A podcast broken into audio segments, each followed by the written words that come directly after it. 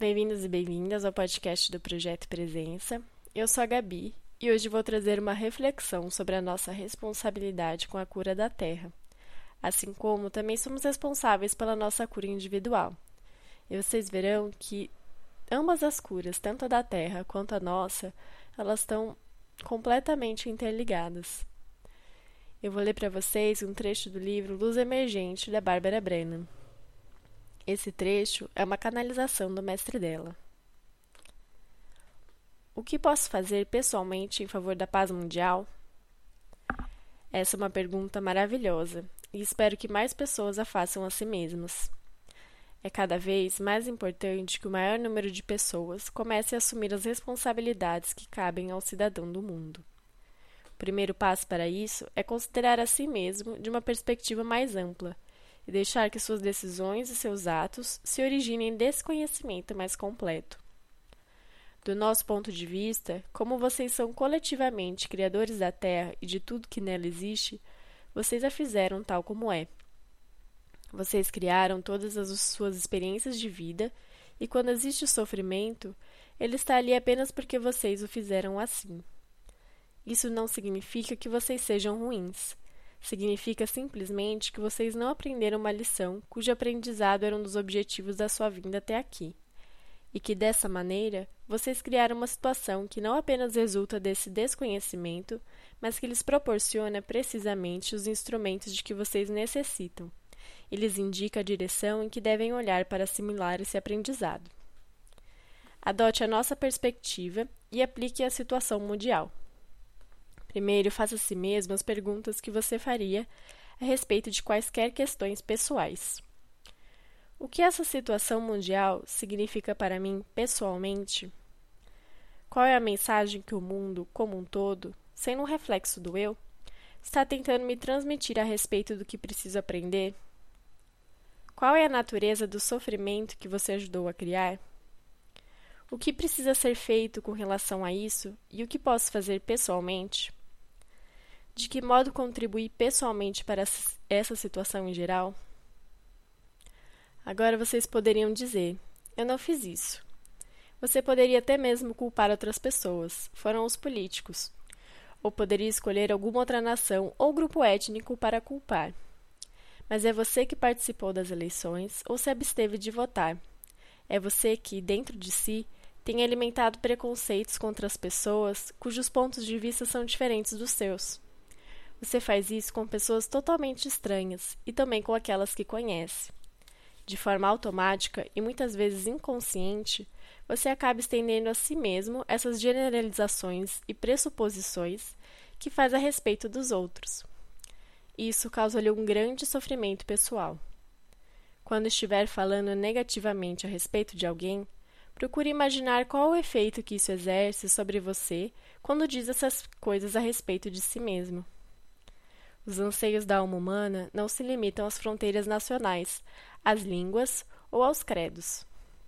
Com essas distinções, porém, a alma encontra uma sala, sala de aula, ou playground, apropriada onde possa aprender. É precisamente essa variedade que torna a Terra uma excelente escolha para encarnação.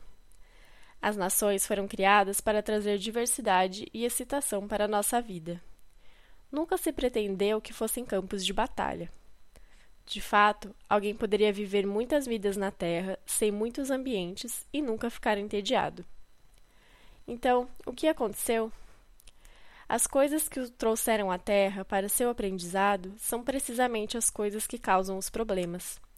Basicamente, sua crença numa realidade separada o faz retornar à Terra. Essa crença também causa-lhe medo, Assim, você tem de vir para cá a fim de eliminar o medo. Mas através do medo, que precisa ser dissolvido, é que você gera mais medo. Portanto, pergunte a si mesmo: do que precisamente tenho medo, tanto na minha vida pessoal como numa escala mundial? Observe que, de fato, ambos são o mesmo medo. Você sabe que esses medos são exatamente os mesmos sentimentos que a maioria dos seres humanos tem e com base nos quais a maioria dos seres humanos age. Esses medos comuns, portanto, constituem a origem do conflito mundial. Todos vocês têm medo da perda, da doença, da morte e da falta de liberdade. Todos vocês temem que alguém lhes roube alguma coisa de valor, depois de trazerem-na para sua vida. Eu lhe digo, porém, que a única pessoa que pode fazer isso é você. Na mesma medida em que você tolher liber sua liberdade pessoal, por causa do medo, você também vai tentar tolher a liberdade das outras pessoas. Na medida em que você criar a doença no seu corpo, nessa exata medida você permitirá que os outros a mantenham nos seus corpos e fiquem de lado, sem lhe oferecer nenhuma ajuda. Na medida em que você gere um empobrecimento do alimento físico, emocional, mental e espiritual na sua vida, nessa mesma medida você pode tolerar o empobrecimento nos outros e até mesmo ansiar por companhia. Da mesma forma como vocês fizeram isso a si mesmos, também o fizeram aos outros. Assim, o primeiro passo para criar um mundo de paz é dado em casa. Crie harmonia em casa, no escritório e na comunidade e depois transmita além das fronteiras nacionais. Você deixaria o seu filho ficar com fome? Então, por que deixar que o vizinho do lado, o africano ou o indiano passem fome? Onde quer que você trace uma linha, esse é o local onde você estará limitando a si mesmo, sua autodefinição, seu amor e seu poder. Recomendo que cada um de vocês dedique 10% do seu tempo e energia a um projeto particular com o propósito de fomentar a paz mundial. Isso pode ser feito na área de educação, das atividades políticas, da comunicação ou simplesmente através de contribuições em dinheiro para uma causa com a qual você esteja profundamente ligado. Faça isso apenas a partir da perspectiva de que você ajudou a criar a situação que hoje existe e, portanto, pretende curá-la como curador que é, e a partir do poder de que dispõe como coparticipante da criação. Assim, em vez de trabalhar movido pelo medo ou pela culpa, você vai trabalhar do ponto de vista de um criador que coloca o seu trabalho em ordem. Nunca, nunca pode a paz mundial do ponto de vista de que você é quase impotente para fazer alguma coisa a respeito disso. Isso simplesmente não é e nunca será verdade. Você coparticipa da criação de tudo que experimenta, incluindo a situação mundial. Se você não gostar do que criou, aprenda as lições que você precisa aprender com as suas criações imperfeitas e as recrie de uma outra maneira, mais apropriada. Se você tem medo da pobreza, então os seus atos que surgem a partir do medo tentar impedir a sua pobreza pessoal Vou ajudar a criar a pobreza numa escala mundial. O seu medo ajuda a manter a crença geral na pobreza. Essa crença geral na pobreza causa uma reação defensiva, em que todas as pessoas procuram obter mais coisas e conservá-las para si. Essa ganância leva a uma luta por vantagens econômicas, que, por sua vez, causa o empobrecimento dos recursos mundiais. A solução para o mundo será a mesma para o indivíduo. A ganância é baseada no medo de não ter o suficiente. O que se apresenta sob o aspecto de ganância é, na verdade, o resultado do medo da pobreza. Isso, por sua vez, cria a pobreza que leva à destruição dos recursos da terra, colocando em risco a sua própria existência.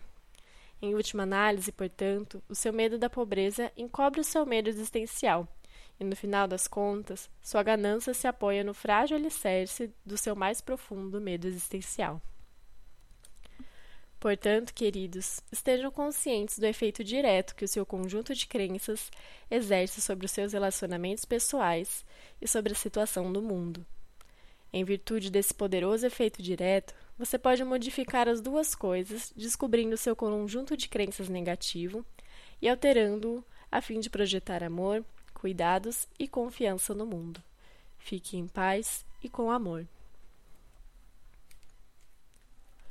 Podemos perceber ao ler essa mensagem que estamos diretamente conectados com esse planeta em que vivemos. Nossos problemas e crenças mais profundos também se refletem a nível global. Nossas ações, baseadas no medo, sempre gerarão mais escassez, ao passo que nossas ações baseadas no amor nos levarão a compartilhar a abundância.